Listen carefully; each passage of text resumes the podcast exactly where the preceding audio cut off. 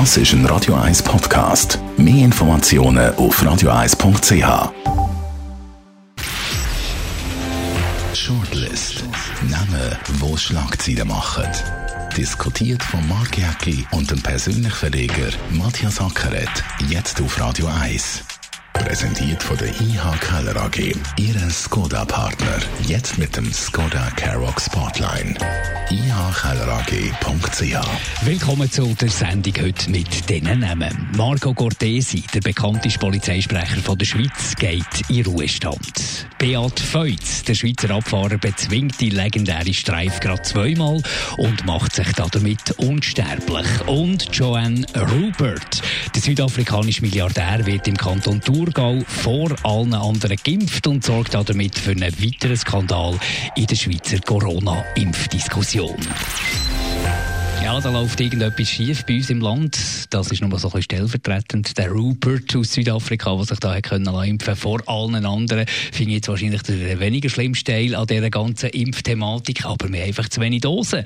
Und es ist schon noch ein bisschen eigenartig, wenn der Bundesrat von den Kantonen verlangt, impfen, impfen, impfen, ihr seid zu langsam und liefert dann auch die Dosen nicht. Ja, und dann noch Werbespot macht, dass man soll impfen oder? Also es ist schon eine eigenartige Situation. Ich muss jetzt aber fairerweise sagen, ich habe meinen Vater, der über 90 ist, begleitet an Hirschengraben, er hat sich dürfen impfen lassen, einfach vom Alter her. Und das ist sehr gut gewesen. Also, wenn man es dann im Einzelnen anschaut, ist mein Eindruck gewesen, sehr professionell. Also, da muss man jetzt einmal sagen, zur Ehre. Aber hast du da Vortrittsbehandlungen gehabt, weil du der Matthias Sacker bist und äh, ein bisschen den Medien bekannt? Nein, überhaupt nicht. Nein, mein Vater hat sich beim Arzt angemeldet, der ist 91, oder? Ist natürlich vom Alter her hätte er können gehen. Das ist völlig okay. Also, das ist überhaupt, ich habe mich auch angemeldet übrigens, bei auf einer Liste, der Arzt hat gesagt, sie kommen irgendwann mal im Mai, Juni dran. Also, da hast du überhaupt keinen Vorteil. Ich, einfach war mein persönlicher Eindruck, als ich in die Station gegangen bin. Hirschengraben, sehr freundlich die Leute. Es ist ein äh, Wartezimmer. Äh, eine Dame hat einem aufgenommen, haben irgendwie begleitet, die älteren Leute. Also das habe ich okay gefunden. Und, und man, soll auch mal das Positive erwähnen, oder? Ja, und das ist auch eine schwierige Diskussion. Also wir mögen uns erinnern, wo plötzlich heisst, es gibt einen Impfstoff und auch wo die Staaten haben bestellen und zum Teil auf gut Glauben haben äh, bestellt und bei Firmen bestellt, wo man gar nicht gewusst ob die den Impfstoff überhaupt herstellen können. Und jetzt gibt es ganz grosse Kritik, dass man dort anders hätte müssen und so. Das ist ja ein bisschen einfacher aus der Sicht von heute, jetzt das kritisieren. Aber dort richtig entscheiden ist ja vielleicht nicht so einfach. Ja, man muss fairerweise sagen, wenn dann irgendetwas passieren mit dem Impfstoff, wenn es irgendeinen Ausschlag gäbe oder irgendeine andere Krankheit, dann haben wir genau die gleiche Diskussion. Man hat es zu wenig kontrolliert. Also da muss der Staat schon ein bisschen in Schutz nehmen. Äh, ich verfolge viele deutsche Medien. In Deutschland hast du die Diskussion genau gleich. Also noch viel extremer in der Bildzeitung. Also die haben es auch gross angekündigt und dann ist überhaupt nichts da gewesen. Also, Aber ich glaube, es ist wieder ein kommunikatives Problem, wie so vieles. Also man sagt, äh, wir sollen da vorwärts machen, wir sollen äh, impfen in diesen Kantonen, wir sind jetzt zögerlich und die sagen, wie zum Beispiel jetzt in Zürich, Nathalie Rickli, Gesundheitsdirektorin, die sagt, ja, wir haben einfach zu wenig, wir würden gerne mehr und es wäre auch kein Problem mehr zu impfen, aber wir haben einfach zu wenig Impfdosen. Also warum macht, warum checkt das der Bundesrat nicht? Da ist schon ein grosses Fragezeichen. Ja, ja, der Bundesrat ist fast ein bisschen überfordert. Also wir haben gestern Herrn Pamela gehört, der am Anfang von der Sitzung sich entschuldigt für den Bundesrat. Das haben wir ja noch nie erlebt in dieser Dimension. Ich könnte mir auch vorstellen, aber vielleicht ist das ein eine Verschwörungstheorie. Äh, der Joe Biden will jetzt, und das ist ja eines von seinen Versprechen, die Amerikaner durchimpfen. Und ich könnte mir vorstellen, dass jetzt die Amerikaner möglichst viel Impfstoffe auf der Welt, auf diesen Weltmärkten vorhanden sind, in die USA bringen. Also von dem her gibt es einfach eine natürliche Verknappung. Positiv muss man erwähnen, die Lonza fängt jetzt an mit Impfstoff. Also ich glaube, und da bin ich jetzt eher zuversichtlich, dass die Engpässe Ende Februar, März äh, könnten durch sein. Und ich finde auch die Strategie richtig, dass man zuerst die älteren Leute impft und dann immer wieder durchgeht. Beim Herrn Rupert, ja klar, das ist der Klassiker. Es zeigt aber auch, wie angespannt die ganze Situation ist. Er ist ja Besitzer von der Hirslanden. Also, ja, also, eben, und, und, vor allem, es ist vor dem offiziellen Impfstart gewesen. Also er war fast ein bisschen eine Testperson gewesen, es waren Testimpfungen gewesen und er hat sich dort irgendwie halt einfach vordrängt und das ist sicher diplomatisch nicht ganz äh, cleverer Schachzug da von, von, von, von der Hirslanden-Klinik.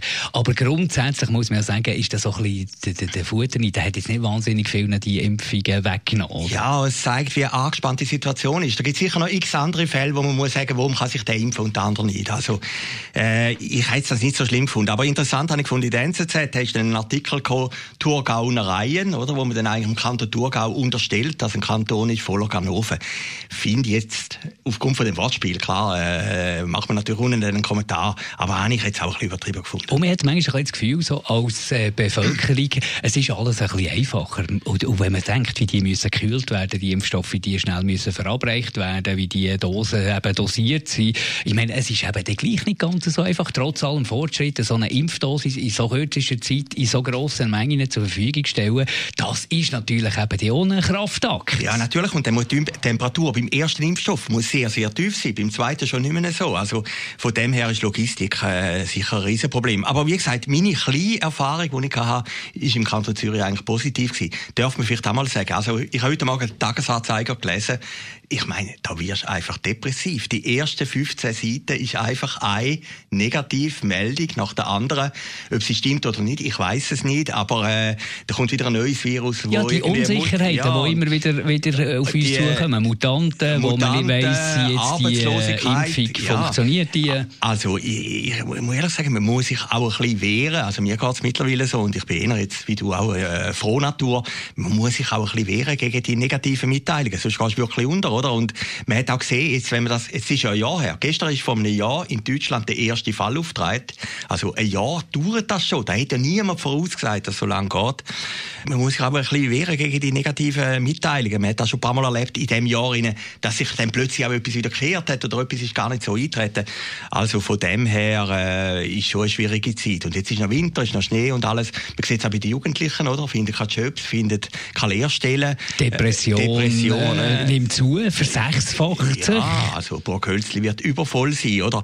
Und ich glaube, das Wichtigste ist einfach, dass du dich auch seelisch, mental gegen die ganze Geschichte irgendwie schützt und schaust, dass irgendwo da Loch durchkommst. Darum haben wir auch noch ein Erfreuliches bei uns in der Shortlist. Heute Beat Feutz. Der Schweizer Abfahrer bezwingt die legendäre Streife gerade zweimal, weil es noch ein vier Verschiebungsrennen gegeben Von Wengen hat er gewonnen und dann die zweite Abfahrt, die effektive Streifabfahrt, die auch noch gewonnen. Zwei so Bambis bekommen, goldige Bambis. Ich glaube, es gibt noch eine Gondel mit dem Namen drauf, Beat Feutz. Er hat sich damit unschädlich gemacht. Wenn man zurückschaut, äh, es hat ja wenig, 2004 hat das letzte Mal zwei Rennen gegeben, zwei Abfahrten auf der Streife. Und das letzte Mal, wo das Double jemandem gelungen ist, Franz Heinzer und noch weiter vorher, glaube ich, über 30 Jahre vorher, ein Pirmin Zulbricken. Also das ist eine Marke, die nicht so schnell wird verschwinden. Ja, ich habe die beiden Rennen angeschaut. Das war natürlich genial, gewesen, oder? Klar, hat der brutale Sturz gegeben, aber es ist natürlich grosses Kino der Feuz, dass er es zweimal einmal gewonnen hat, das ist sensationell.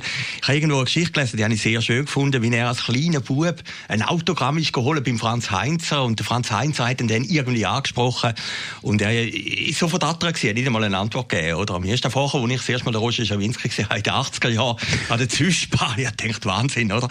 Und, äh, ja, das sind doch so schöne Geschichten, oder? Und, äh, es hat noch eine zweite Geschichte und die hat mich irgendwie auch noch berührt du siehst, in diesen Zeiten wird man auch ein bisschen melancholisch, dass eigentlich der österreichische Skiboss ermöglicht hat, dass er die erste Abfahrt gönnt. Also, es ist ja so gewesen, es ist ja der Nebel gekommen am Freitag und du musst ja ein Rennen machen bis zum 30. Und ich glaube, der 28. war. Und da haben sie abbrechen von der FIS. Und dann hat der österreichische Skibus angerufen und hat gesagt, lönt die beiden noch runterfahren, sonst wäre der Freud gar nicht Sieger gewesen. Aber man merkt, dass du gut mal so etwas, äh, so ein Triumph, äh, tut vielleicht jetzt noch besser als, als in anderen Zeiten. Ja, es ist doch entspannend gewesen. Und ich glaube, man hätte auch Lauberhörn können durchführen. Ich meine, der Virus wäre mit den Rennläufern nicht in Kontakt gekommen. Es hat ja kein Publikum gegeben. Also von dem her habe ich das ein bisschen bedauert aber Feuz, einsame Superklasse und äh, großes Kino an dem Wochenende. Das hat wirklich, wie du gesagt hast, wirklich mal gut tun, hat entschlackt. Eine Liga für sich oder Marco Cortesi, ist der letzte Name, der bekannteste Polizeisprecher von der Schweiz, der Medienchef von der Stadtpolizei Zürich. Über 30 Jahre lang war er bei der Stadtpolizei Zürich gewesen, das Gesicht von der Stadtpolizei Zürich. Jetzt geht er in Pension und da merkt man, man ist ein bisschen wehmütig. Man hat jeden Tag ein bisschen mit dem zu tun, aber schön auf Distanz. Und plötzlich hat der, der letzte Tag und verschwindet. Wieder habe ich so gedacht, eine Figur, die verschwindet, die es nie mehr so wird geben. Ja, wir haben vorhin den Bruno Christler gehabt, ist eigentlich der Vorgänger gewesen, ist auch ein Star gewesen, aber jetzt natürlich, wie so viel mehr Medien Aber es ist nicht möglich. Ja, solche Figuren sind gar nicht möglich ja, wahrscheinlich. Jawohl, gibt es vielleicht schon wieder, aber der, er ist natürlich mit dem Lokalfernsehen groß geworden, man hat ihn nie gesehen, jede Meer Schmei, er ist ein Bündner gewesen, der Sonnyboy. Er hat natürlich eine Strahlausstrahlung gehabt, eine Starausstrahlung gehabt und, und das ist natürlich über die Jahre auch ein bisschen gewachsen. Äh, das Problem ist natürlich immer, wenn der Sprecher bekannter ist als der Polizeichef. Das hat ja äh, ab und zu, sind wir ganz ehrlich, hat das auch ein bisschen für Turbulenzen gesorgt sicher ja. Reibereien gegeben innerhalb von der Polizeiwache. Er hat heute Morgen, ist ja bei dir in der Sendung, gewesen, ja auch interessante Sachen gesagt. Wenn er die Polizei kritisiert hat, oder, dann ist er natürlich dann auch... Er ist zwischen Stuhl und Bank gestanden, ja, oder? Einerseits Medien, die etwas wollen, andererseits die Polizei, die natürlich sich möglichst gut anstellen und er darstellen und er in der Mitte, wo eigentlich beiden muss gerecht werden. Ja, also ich kann mir vorstellen, dass da, abgesehen von der Publizität, die du hast, ein knallharter Job ist, oder? Weil es sind ja zwei Interessen, die du musst verfolgen musst. Er hat mal einen guten Satz gesagt, du musst, darfst nie lügen, aber du musst auch nicht alles sagen, oder? Und ich glaube, mit dem Prinzip kommst du noch ganz gut über die Runden. Und äh, ich habe gesehen, in der Drittligasse vor zwei Jahren, also die Aufführung, die der Jenny gemacht hat, glaube zwei oder drei Jahre, ist er sogar eine Figur gewesen, neben dem Pfarrer Sieber, oder? Neben dem Escher. Und äh, da habe ich gewusst, der Mann hat es geschafft. Das ist natürlich auch ein bisschen das Lispels Markenzeichen, wo er natürlich äh, weit über Kantonsgrenzen aus äh, bekannt gemacht hat. Auftreten wie Drittligasse, wo er äh, parodiert ist worden, dann selber auftreten, mein Name ist Eugen. Und was er trotz allem, trotzdem, dass er eigentlich zu der Zürcher Prominenz gehört oder zu der Schweizer Prominenz, ich habe das Gefühl, er hat es immer geschafft, die das letzte Quäntchen Distanz, die wichtig ist, zu den Journalisten, zu den Medien, hat er behalten. Er ist mit niemandem per gewesen, hat alle gesiezt, hat, es hat auch nie irgendwie so Anbiederungen gegeben. Er war freundlich, er war charmant, er war schwitzig, gewesen, aber gleich irgendwo durch die letzte Distanz, die hat er gehabt. Ja, und er hat natürlich noch etwas anderes gehabt. Er war natürlich bei der Polizei voran. Er war nicht irgendwie ein PR-Sprecher, der von außen hergekommen ist. Da hat er schon noch gut gesagt. Hat er auch bei seinem Team ja, immer drauf geschaut? Das ist auch wichtig, dass, die, dass die DNA hast von der Polizei, oder? Dass er auch Verständnis hat, was das heisst, wenn du als Polizei Polizist irgendwie in der Langstrasse unten bist, wirst du irgendwie angespeuzelt und musst irgendwie verteidigen. Also von dem her hat er den Job schon sehr, sehr gut gemacht. Und ja, das ist ja klar, wenn du jed er ist natürlich auch parallel zum Entwickeln von der Lokalfernsehstationen ist er ein Star geworden, oder? Er hat dann plötzlich Gesicht bekommen. Da hast du vorher vielleicht weniger gehabt, wo die Lokalradio sind, oder? Er ist dann auch sehr telegen und hat das natürlich auch genossen, muss man sagen. Und jetzt geht er in die Pension, hat ein bisschen, habe ich das Gefühl gehabt, zwischen den Zielen ein bisschen Respekt vor der, wie er selber hat gesagt, in einem Dokumentarfilm, Bedeutungslosigkeit, wo er jetzt zwangsläufig reingeht. Also das stelle ich mir auch noch schwierig vor, von 100 auf 0. Ja, aber jetzt musst du dir mal vorstellen, jetzt bist du Polizeisprecher bei der Stadt Zürich und dann plötzlich macht Schweizer Fernsehen einen Film über dich. Dann macht Tele Zürich irgendwie eine Sondersendung über dich. Dann wirst du eingeladen im Radio 1. Also, die Bedeutung, dann weißt du genau, wirst du in deinem Leben nie mehr haben, oder? Und, von dem hast du natürlich auch ein bisschen Respekt, weil der berühmte Loch kann natürlich auch brutal sein, wenn nicht irgendetwas hast du innen dran, wie äh, ab nächster Woche wird dann jemand anderes gefragt, oder? Und, und deine Prominenz ist natürlich auch ein bisschen verbunden an den Job. Und ich glaube, da hat er schon die professionelle Einstellung, dass er das weiß, aber du musst es auch erlebt haben, oder? Und wenn du das erlebt hast, ist dann gleich vielleicht noch ein bisschen anders, wie wenn du das immer vorstellst. Wir wünschen von Marco Cortesi für einen Ruhestand, oder ja, glaube weiter am Arbeiten ist, selbstständig Kommunikationsberater, wünschen wir natürlich nur das Beste. Danke Matthias Ackeret für mitzudiskutieren. Danke euch für zuzulassen. Die nächste Ausgabe Shortlist wieder in einer Woche.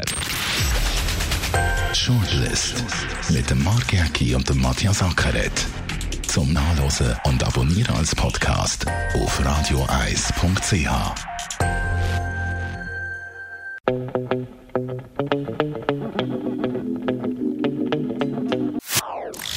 Das ist ein Radio 1 Podcast. Mehr Informationen auf radioeis.ch.